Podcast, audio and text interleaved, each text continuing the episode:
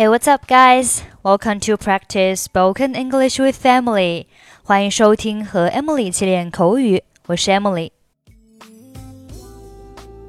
我们都会有给别人寄快递的时候，寄快递叫做 send package，把快递寄到什么地方去叫 send package to。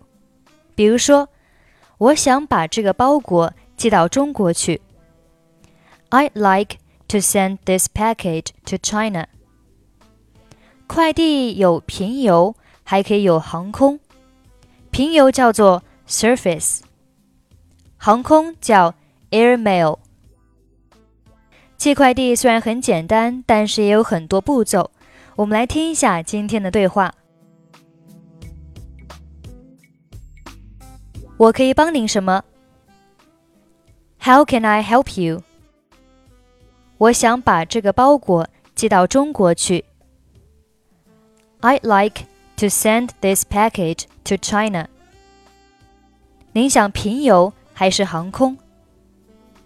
Would you like to send it surface or air mail？平邮和空邮有什么区别？What's the difference between surface and air mail？ 如果您用平邮寄包裹，大概需要两个月左右到；空邮的话，七到十天就能到。If you send the parcel with surface mail, it will take about two months to arrive. Whereas with air mail, it will arrive in seven to ten days. 差别还是挺大的。我猜空邮 会贵很多吧？That's a big difference. I suppose airmail will be much more expensive. 价钱是按重量计算的。That depends on the weight. 用空邮寄要多少钱？how much will it cost to send it airmail? 请把包裹放在秤上。 Place it on the scale, please. 好的，OK。五百克空邮要十英镑。That's five hundred grams.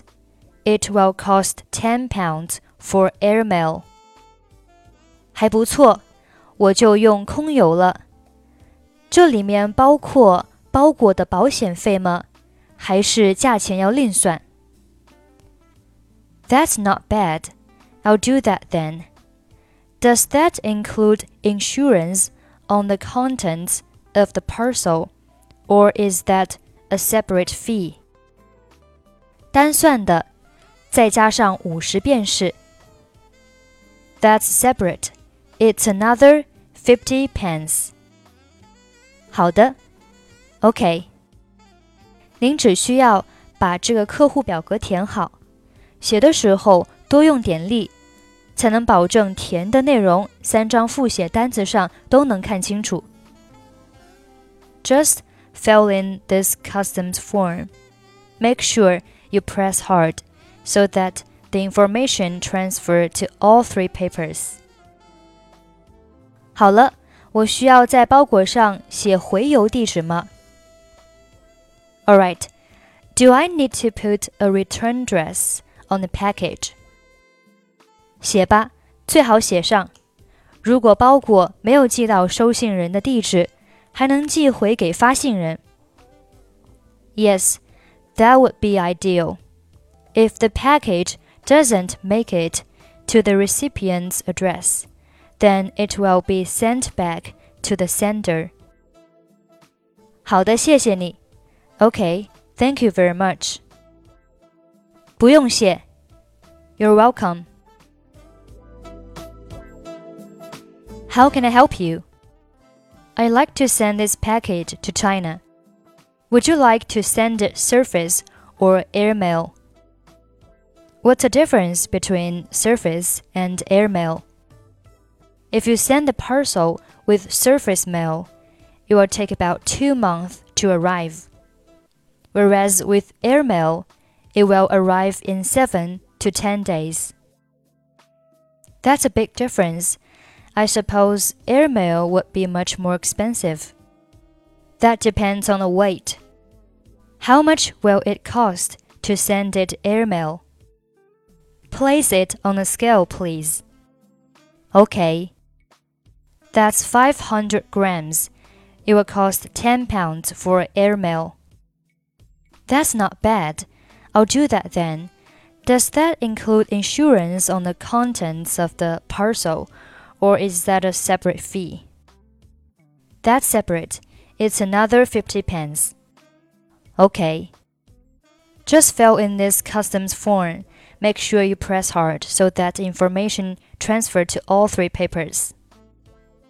Alright, do I need to put a return address on the package? Yes, that would be ideal. If the package doesn't make it to the recipient's address, then it will be sent back to the sender. Okay, thank you very much. You're welcome. Okay, that's pretty much for today. 如果您想参与本期节目的跟读版本以及语音打分，欢迎您关注我们的微信公众号“英语主播 Emily”。在公众号里回复“节目”两个字就可以加入。 I'm Emily. I'll see you next time. Bye bye.